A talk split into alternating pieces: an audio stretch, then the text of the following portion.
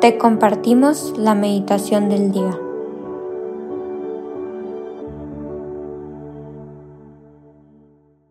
En el nombre del Padre y del Hijo y del Espíritu Santo. Amén. Ven Espíritu Santo, llena los corazones de tus fieles y enciende en ellos el fuego de tu amor. Envía Señor tu Espíritu Creador y renueva la faz de la tierra. Oh Dios, tú que has iluminado los corazones de tus hijos con la luz del Espíritu Santo, haznos dóciles a sus inspiraciones, para gustar siempre del bien y gozar de su consuelo. En nombre de Cristo nuestro Señor. Amén.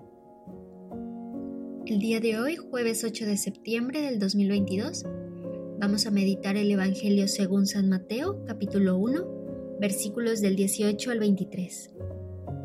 El nacimiento de Jesucristo fue así. Estando desposada María, su madre, con José, se halló antes de que vivieran juntos que estaba encinta por obra del Espíritu Santo. José, el esposo de María, quien era un hombre justo, no queriendo difamarla, pensaba repudiarla secretamente.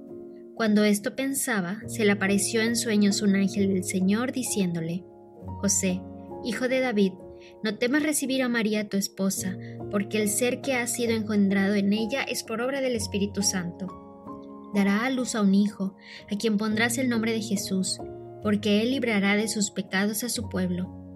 Todo esto sucedió para que se cumpliera lo que el Señor había dicho por boca de aquel profeta.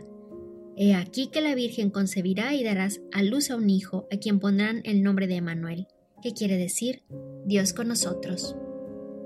Palabra del Señor. Gloria a ti, Señor Jesús.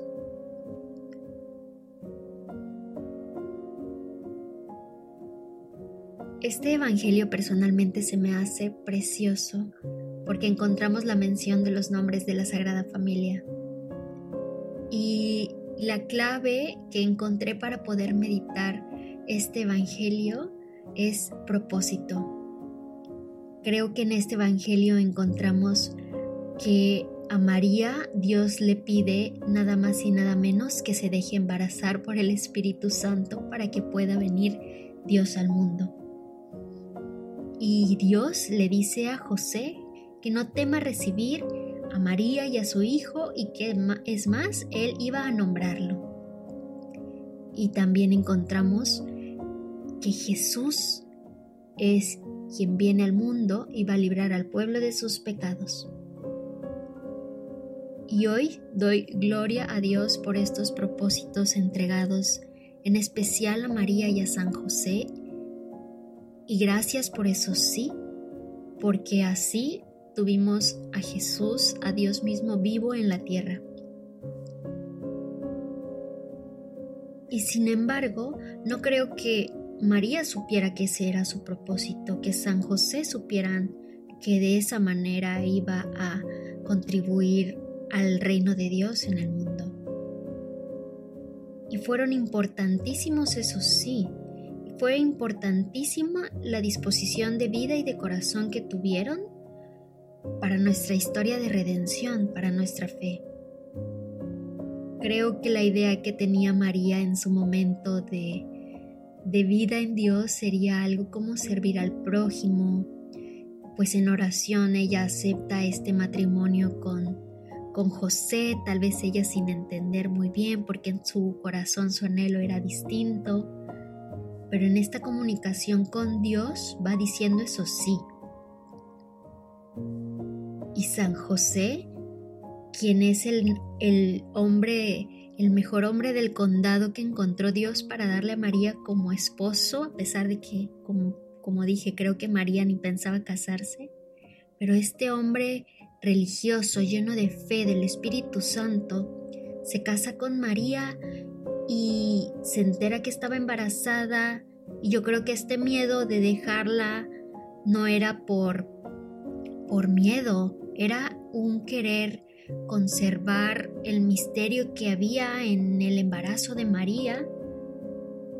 Y oh sorpresa que el ángel del Señor se aparece en sueños y le dice que lo va a nombrar a ese hijo y él también orando hasta en sueños entiende que esta era una voz de Dios, que era un, pues sí, un propósito para su vida. Y hoy me hace preguntarme si hoy llegara alguien y me dijera que Dios le dice que yo haga o que yo deshaga, ¿le haría caso? Si yo en sueños siento que algo me habla y que siento que Dios me dice que hago o deshaga, ¿le haría caso? O si yo en oración y en el corazón siento que Dios me dice que haga y deshaga, ¿le haría caso? ¿Le diría sí, como hicieron María y José? Y creo que hay una diferencia entre estos dos escenarios. Una implica sí un tercero, alguien viene y me dice, y otra es una comunicación directa. Y la oración y el discernimiento son importantísimos para así abrir esta comunicación directa con Dios. Porque si bien estamos aquí con el propósito de amar y porque Dios nos amó primero, sin embargo, la vida a la que Dios nos llama es una vida que va a estar llena de de cosas que van a saciar nuestro corazón, de cosas que nos, nos van a hacer sabernos amados, que nos van a hacer estar en esta constante vida en abundancia. Y estos pequeños sí nos van llevando a, a este propósito, a este sueño de Dios para nuestra vida. Es importante entonces que mantengamos este wifi de oración encendido porque estamos llamados a sí caminar en este sueño de Dios para nuestra vida y no llegamos con un catálogo y con instrucciones de, de esto. Y el poder lograrlo implica que vamos hacia hacia el cielo, que estamos caminando en esta santidad. Y es que el mundo ya tuvo a, un, a una María y a un San José pero necesita mi, mi vida, mi propósito para que Dios pueda llevar a cabo, no sé, lo que solo Dios sabe, lo que quiere llevar a cabo. Entonces hoy nos invito a preguntarnos, conforme a ese sueño de Dios en nuestra vida, a ese propósito de Dios para nuestra vida, ¿de verdad oro con sinceridad?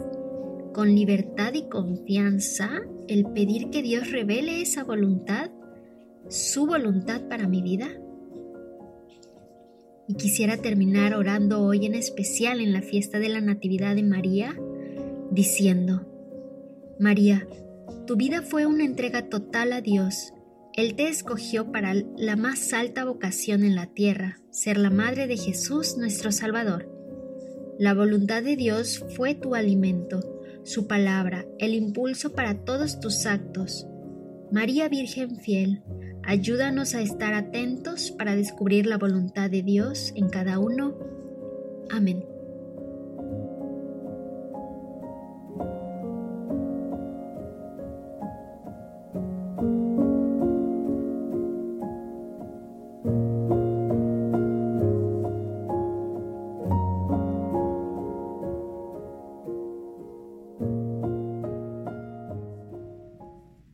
Gracias, Señor, por todos tus beneficios recibidos, a ti que vives y reinas por los siglos de los siglos. Amén. Cristo Rey nuestro, venga tu reino. María, Reina de los Apóstoles, enséñanos a orar. En el nombre del Padre, y del Hijo, y del Espíritu Santo. Amén.